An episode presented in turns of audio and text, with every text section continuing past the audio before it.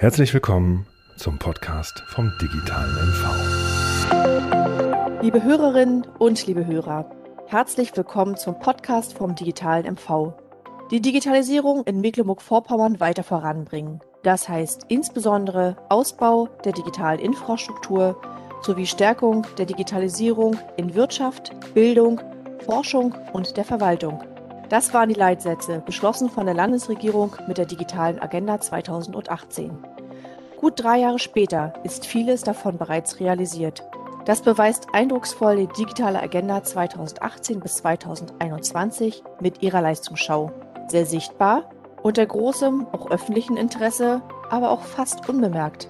Das Land ist ein digitaler Innovationsraum für unsere heutige Lebens- und Arbeitswelt geworden. Der digitale Wandel ist längst in der Mitte der Gesellschaft angekommen. Eindrucksvoll beweisen dies die vielen Beiträge auch auf der vergangenen Nerd, dem größten Digitalisierungskongress des Landes im Juni 2021. 14 Tage voller Impulse. Mein Name ist Mareike Donath und ich bin die Leiterin der Stabsstelle für Digitalisierung und Internationales im Ministerium für Energie, Infrastruktur und Digitalisierung Mecklenburg-Vorpommerns. Ich möchte gemeinsam mit Ihnen und einigen Teilnehmern der NERD zurückblicken auf das Erreichte und auf das, was vor uns liegt. Smarte Daten für ein resilientes Vorpommern-Rügen.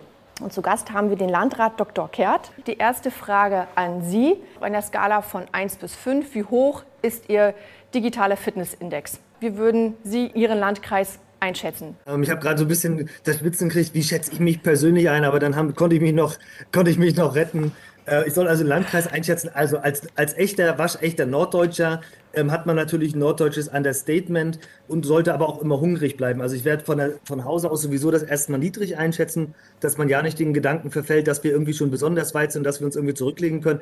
Von 1 bis 5, also wenn wir wirklich mal also so einen richtigen Maßstab anlegen, also nicht einen Verwaltungsmaßstab, die ja in einigen Ländern, äh, wie man im europäischen Ostseeraum weiß, auch teilweise sehr stark vorangegangen sind. Ähm, ich denke, wir stehen als Landkreis Vorpommern-Rügen im Vergleich zu anderen Landkreisen in Deutschland gar nicht, gar nicht schlecht da. Aber wenn man die Messlatte anlegt, und das wäre die, die ich anlegen wollen würde, an andere Bereiche der Gesellschaft, an, an Wissenschaft und an die Wirtschaft, dann würde ich sagen, äh, dass äh, ich uns bei einer höchsten 2,5 sehen würde.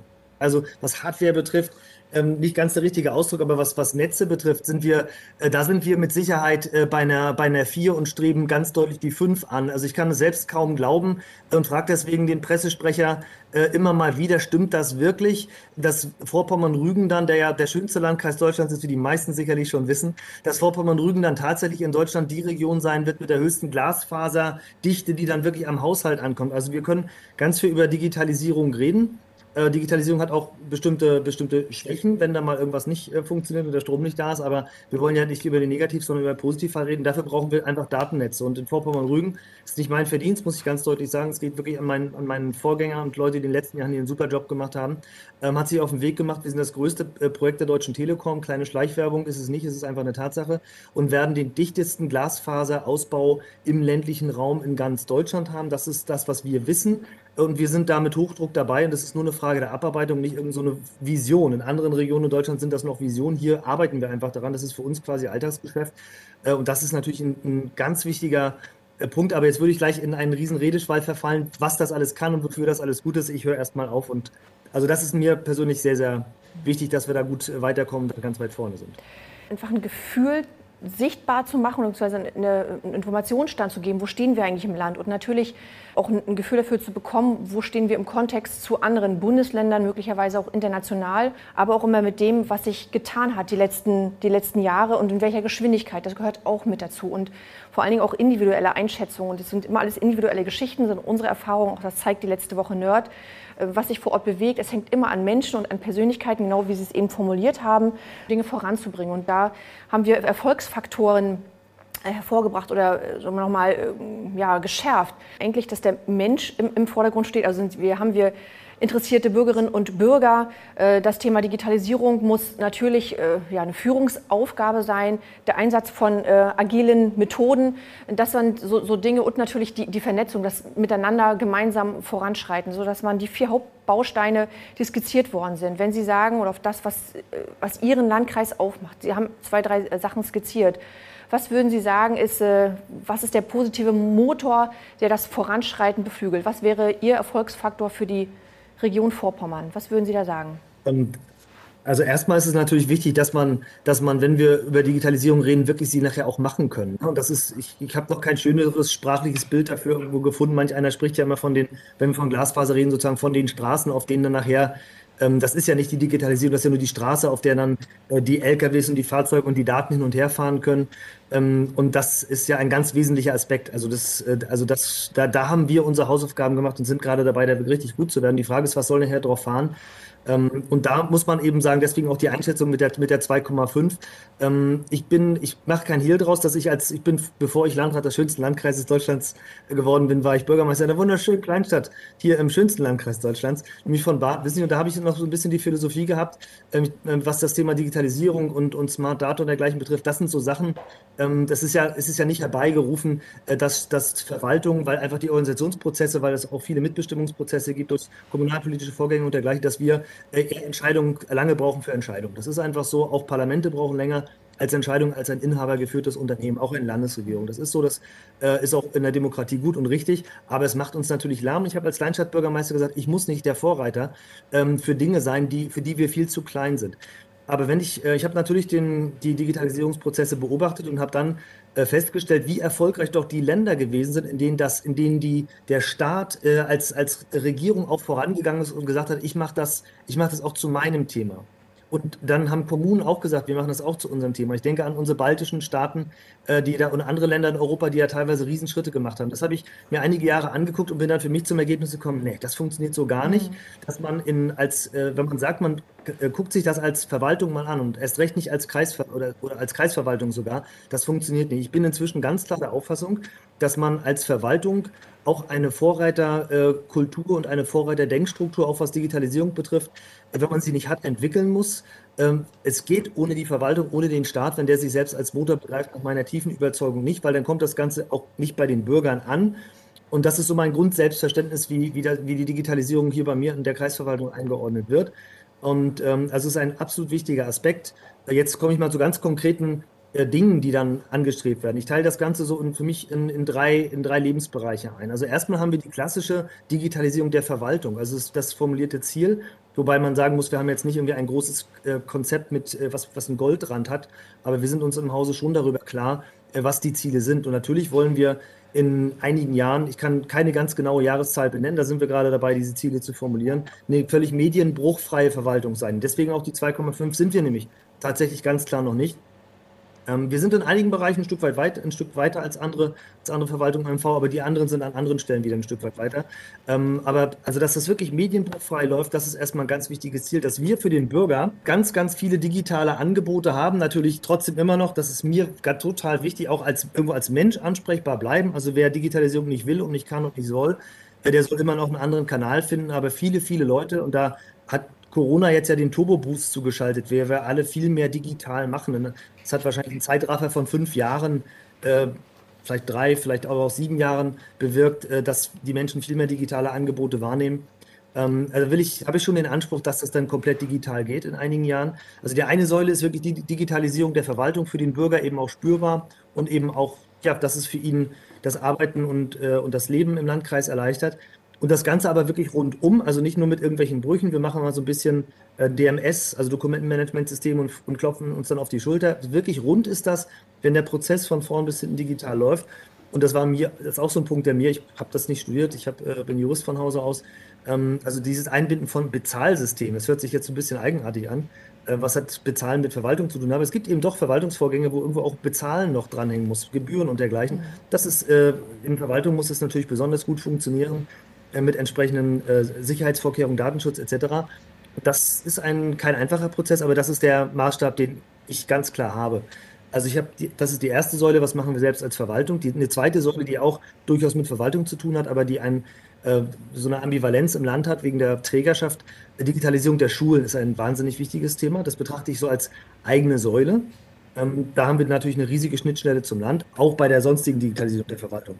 Und dann, dann kommt ja die dritte Säule und das ist so dieser, der Bereich, den ich so unter, unter äh, Wirtschaftsförderung und, und, und Vorbildwirkung und Moderatorenfunktion des Landkreises äh, subsumieren würde. Das ist aus meiner Sicht ganz klar auch eine, eine Aufgabe eines Landkreises. Jedenfalls definiere ich die als Landrat für Vorpommern-Rügen so, dass wir eben nicht nur sagen, wir machen die Verwaltung schick und die Schulen, sondern wir verstehen uns auch als Moderator, um äh, Projekte voranzutreiben.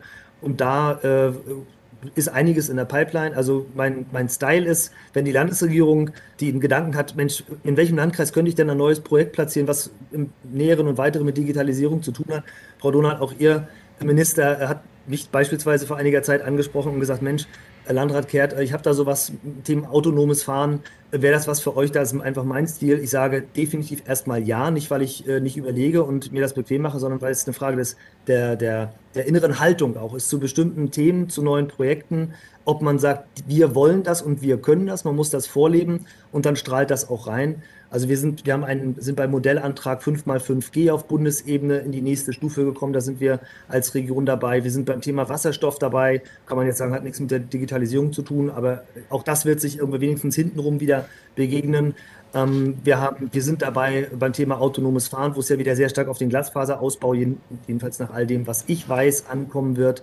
Und, und gehen Sie davon aus, dass in Vorpommern-Rügen immer, wenn sowas Neues platziert ist, was ernst zu nehmen ist, aber was irgendwo auch nach außen das Signal aussendet, dass es eine, eine Vorreiterregion ist. Das ist mein, mein Bild davon. Ich möchte einfach das Bild nach draußen erzeugen bei dieser dritten Säule, wo es um Wirtschaftsförderung und Regionalentwicklung geht. Das ist eine Region, die man nicht treiben muss, sondern die selber treibt. Wir sind Vorreiter.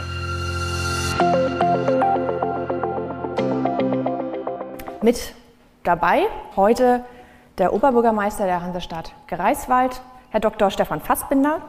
Sie gelten als Vorantreiber für das Thema Digitalisierung der Kommunen. Wenn Sie selbst eine Einschätzung für Ihre Stadt geben müssten, auf einer Skala von 1 bis 5 für Ihren Fitnessindex, was würden Sie sagen? Das ist natürlich schon ein bisschen fast eine gemeine Einstiegsfrage, wie man sich selber einschätzen soll. Man darf nicht zu so sehr loben, aber man soll natürlich auch als Oberbürgermeister seine Stadt nicht zu sehr, das Licht der Stadt nicht zu sehr unter das Scheffel stellen. Ganz entscheidend ist die Frage, was ist denn der Vergleichsmaßstab? Wenn ich uns das international anschaue, äh, Vergleichsmaßstab, dann erreichen wir wahrscheinlich kaum die Eins, wenn ich mir Städte in anderen Ländern anschaue. Wenn ich mir äh, Deutschland als Vergleichsmaßstab nehme, denke ich, sind wir auf einem ganz guten Weg. Irgendwo vielleicht zwischen zwei bis drei würde ich uns hier ansiedeln in Greifswald. Mit der Tendenz zur drei. Dann darf ich Sie nämlich gleich im Anschluss fragen, in Bezug auf den digitalen Wandel. Was ist denn Ihr Lieblingsprojekt? Also das eine Lieblingsprojekt gibt es gar nicht. Das ist immer, äh, wäre auch fatal, wenn man sich auf eine Sache konzentrierte. Wir haben viele verschiedene Projekte. Ich darf einige nennen, die mir besonders ans Herz gewachsen sind. Unser Klarschiff-Portal, das ist schon lange am Start, wird immer weiter ausgebaut. Das ist eine sehr unkomplizierte Möglichkeit für Bürgerinnen und Bürger, Mängel zu melden, Ideen einzubringen, auf Sachen aufmerksam zu machen. Wir erweitern dieses Portal ständig. Wir haben es in unsere neue Greifswald-App integriert. Das ist ein wichtiges Projekt.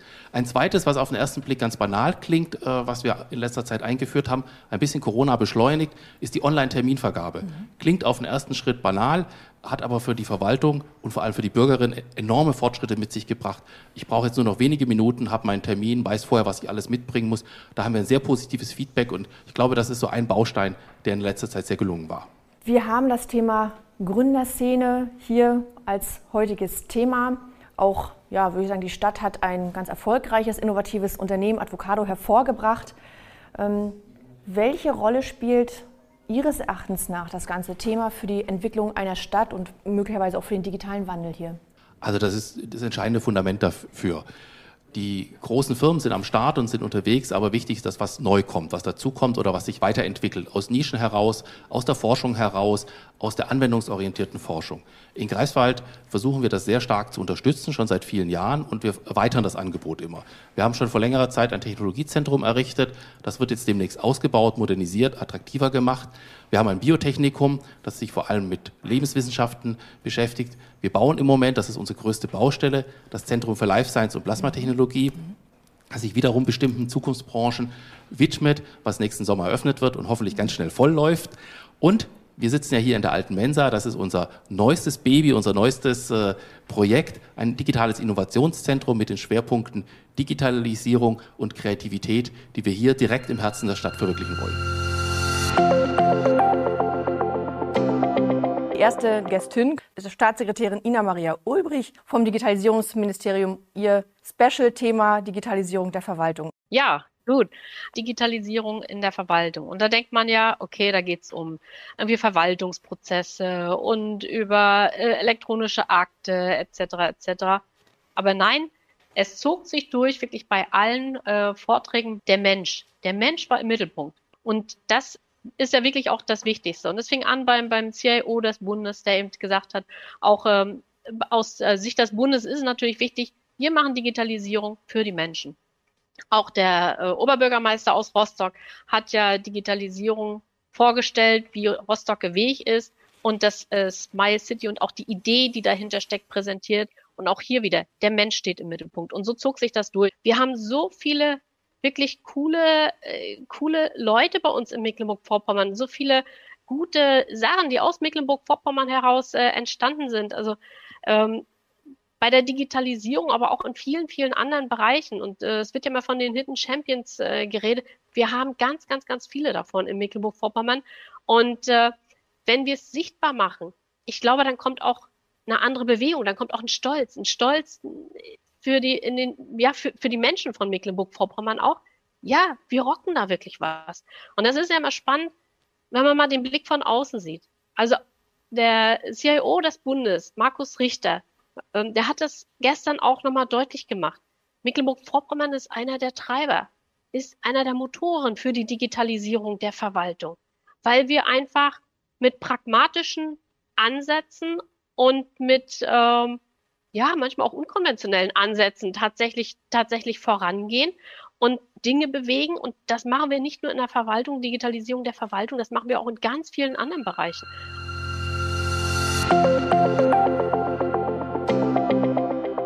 Jetzt habe ich zwei Gäste digital zugeschaltet. Zum einen ist es Professor Henning Vöbel, der Leiter des Hamburgischen Weltwirtschaftsinstituts und Holger Volland, Geschäftsleiter der Brand 1 Medien AG. Ich freue mich, dass Sie da sind. Einen herzlichen guten Morgen. Schönen Morgen, vielen Dank. Herr Professor Vöbel, Sie waren bei der Night of Inspiration 2019 dabei im Theater Greifswald. Äh, Sie sind auch im Zukunfts Rat oder Sie stehen im Zukunftsrat des Landes, der einberufen worden ist durch die Ministerpräsidentin des Landes. Sie sind also ein bisschen an unser Land gebunden. Herr Professor Vöbel, was hat sich verändert seit 2019? Wie schätzen Sie das ein? Naja, zunächst einmal hätte, glaube ich, 2019 äh, niemand gedacht, in welche, welche Phase wir gehen und dass das so gefühlt äh, uns vorkommt wie, wie gestern oder auch gleichzeitig ganz weit weg. Und wir haben ja vielleicht sogar einen digitalen Sprung gemacht seitdem. Ich habe ja jetzt vielfältige Erfahrungen mit, mit Ihnen, mit Ihrem Bundesland gemacht und muss sagen, dass ähm, mich die Aufbruchstimmung, das Engagement unglaublich fasziniert. Also ich nehme wahr, dass, dass man die Chancen der Digitalisierung wahrnimmt. Gerade für ein, ein Flächenland wie MV ist das natürlich eine, eine riesige Chance, Menschen äh, ganz anders als in der Vergangenheit miteinander zu vernetzen, kreative, produktive Potenziale zu heben. Und das gefällt mir sehr, sehr gut. Also diese, diese positive Einstellung gegenüber den Chancen der Digitalisierung. Und ich hoffe, dass wir den Rückenwind aus der Pandemie mitnehmen, die ja gezeigt hat, dass es geht, äh, dass es auch nicht wehtut, sich digital in der Welt zu bewegen.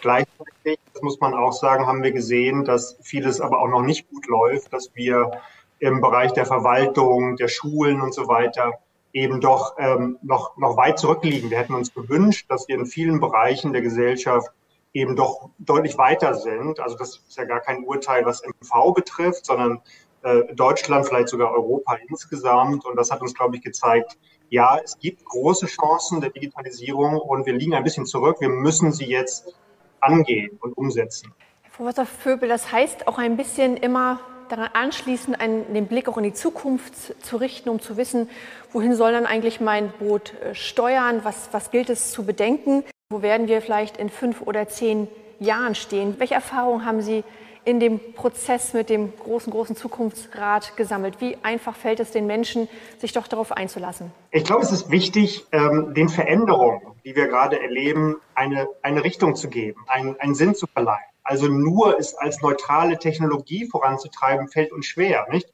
Also Hunderte und Tausende von, von Chief Digital Officers waren nicht in der Lage, das zu tun, was jetzt die Pandemie gemacht hat, nämlich uns zu zeigen, dass es einen Zweck hat, also dass das uns hilft, im Alltag äh, wirklich äh, ja, anders sozusagen im, im Leben zu agieren. Und, und das ist die große Erkenntnis, dass wir jetzt die Chance haben, dem Ganzen einen Sinn, eine Richtung zu geben und dadurch natürlich auch an Geschwindigkeit aufzunehmen. Und weil Sie den Zukunftsrat mh, hm, erwähnt hatten, wir haben im Zukunftsrat drei große Missionen der, der Gesellschaft im Grunde identifiziert. Das eine ist die Nachhaltigkeitsökonomie, das zweite ist ähm, die Gemeinwohlorientierung, das dritte ist eine echte äh, digitale Gesellschaft jetzt endlich zu schaffen. Wir sind meilenweit entfernt von einer echten digitalen Gesellschaft. So viele Fragen sind ungelöst. Wie gehen wir mit der informationellen Selbstbestimmung von Menschen um? Ganz großes Thema. Wie können wir, können wir Datensicherheit, Datenschutz gewährleisten? Haben wir eigentlich die digitalen Kompetenzen, nicht nur bei den Schülerinnen und Schülern, sondern auch bei den Lehrerinnen und Lehrern, wie wir gesehen haben? Beides muss, muss der Fall sein, damit wir wirklich äh, Digitalisierung in der Gesellschaft nutzen können. Und ich sage mal, Digitalisierung ist ja nicht, das hat nichts mit Daten und IT zu tun, sondern immer haben die Menschen versucht, über Technologie das echte, das wahre Leben sozusagen mehr, noch stärker ins Zentrum zu rücken.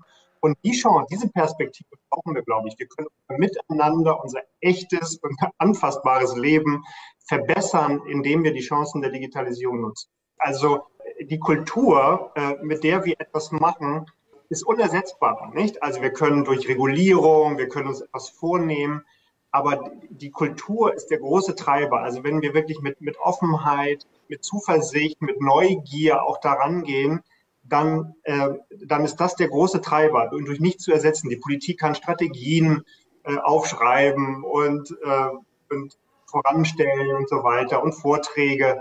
Aber die Kultur, die Offenheit, äh, über Jahrhunderte sehen wir das übrigens. Es gibt ein tolles Buch von äh, Joe Henrik, ein Evolutionspsychologe von Harvard, der hat das Buch geschrieben, The Weirdest People, also die verrücktesten Leute, und gesagt, äh, diese Verrücktheit hilft uns, diese Kultur der Offenheit hilft uns, Dinge zu gestalten. So, deshalb glaube ich, äh, sozusagen Wert zu legen auf die Kultur, mit der wir Veränderungen angehen, ist, ist ganz, ganz wichtig. Sie sagen ja selbst, äh, der digitale Wandel ist der größte oder beinhaltet den größten Paradigmenwechsel.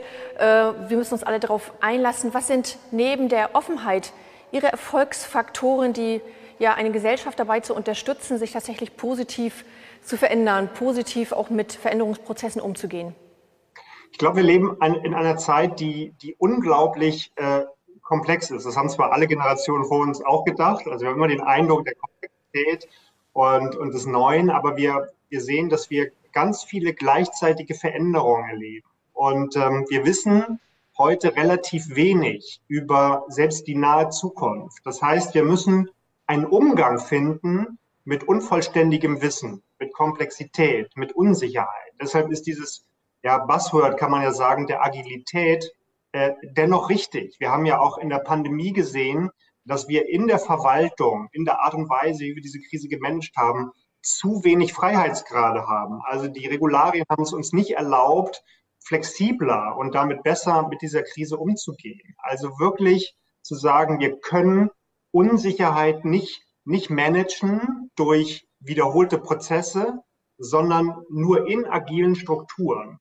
Ähm, was gleichzeitig natürlich auch fordert, dass man den Menschen mehr zutraut, dass man ihnen auch mehr Entscheidungskompetenzen äh, vermittelt, wenn sie sozusagen situativ, eigenständig entscheiden müssen. Und äh, das ist aber, glaube ich, die große Lehre, also aus, aus der Pandemie und eine Lehre, die wir in Zukunft brauchen werden. Also mehr Zutrauen in die Gestaltungsfähigkeit der Menschen und sozusagen nicht alles den wiederholten Prozessen äh, zu delegieren, sondern wirklich äh, ja agil zu werden im Sinne von beweglich. Wir, wir können die, wir können spontane Dinge eben dann auch, auch besser managen.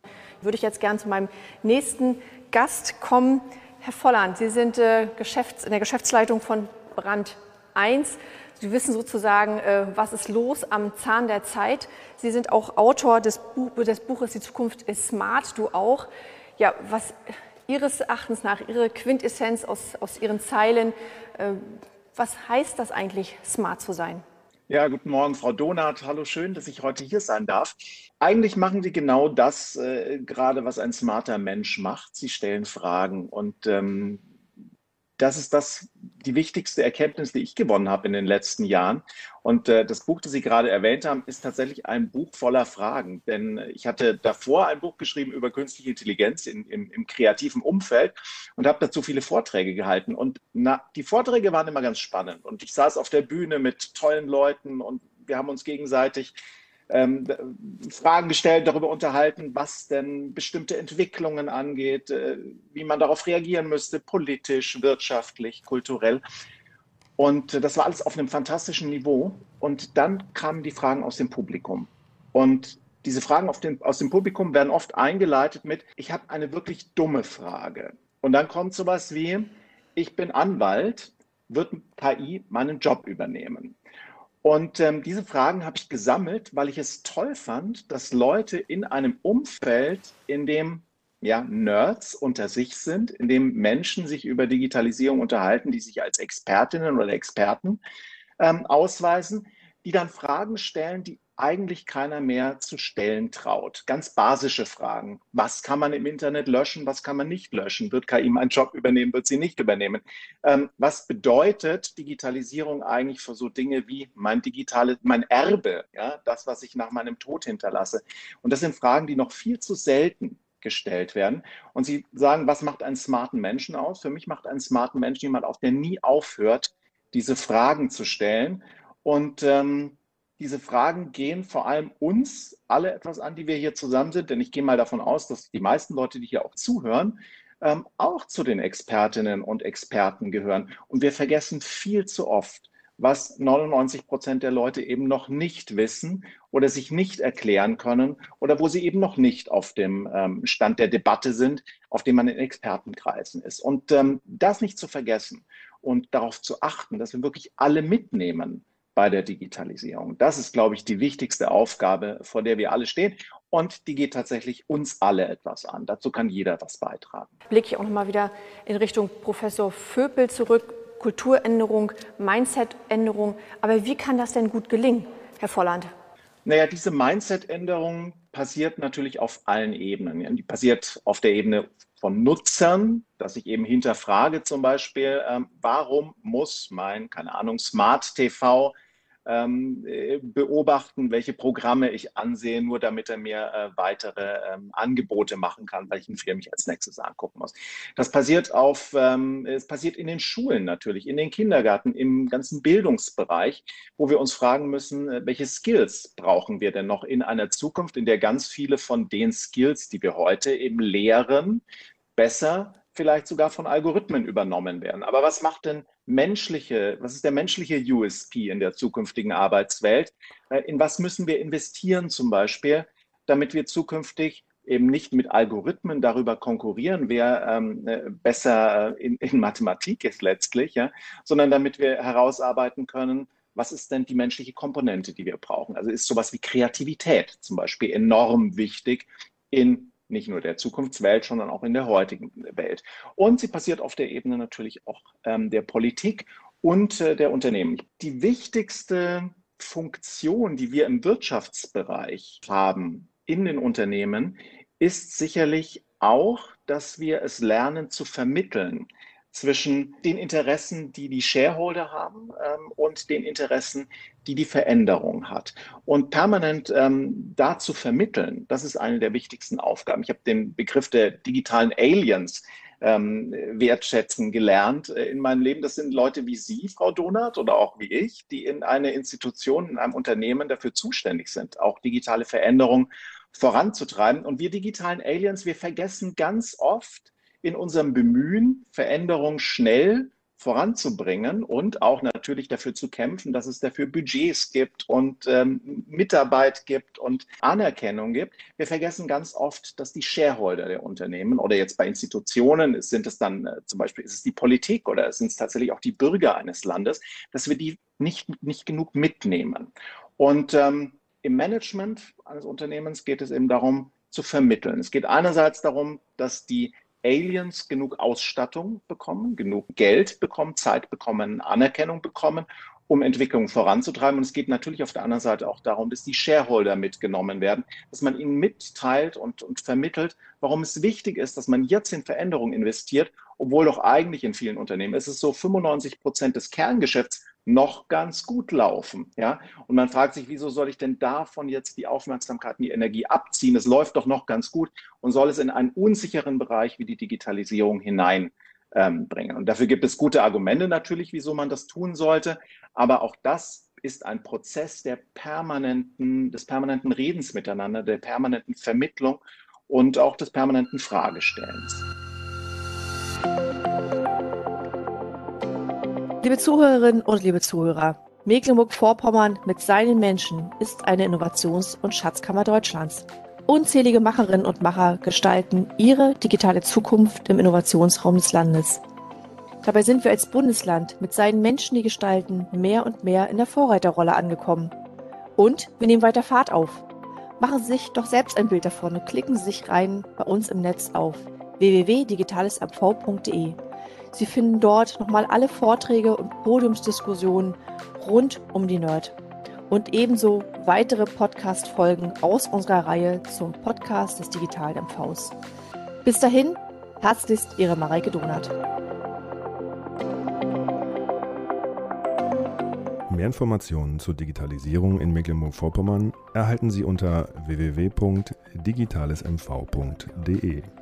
Wir würden uns darüber freuen, wenn Sie diesen Podcast abonnieren und uns in den sozialen Netzwerken folgen. Vielen Dank fürs Zuhören.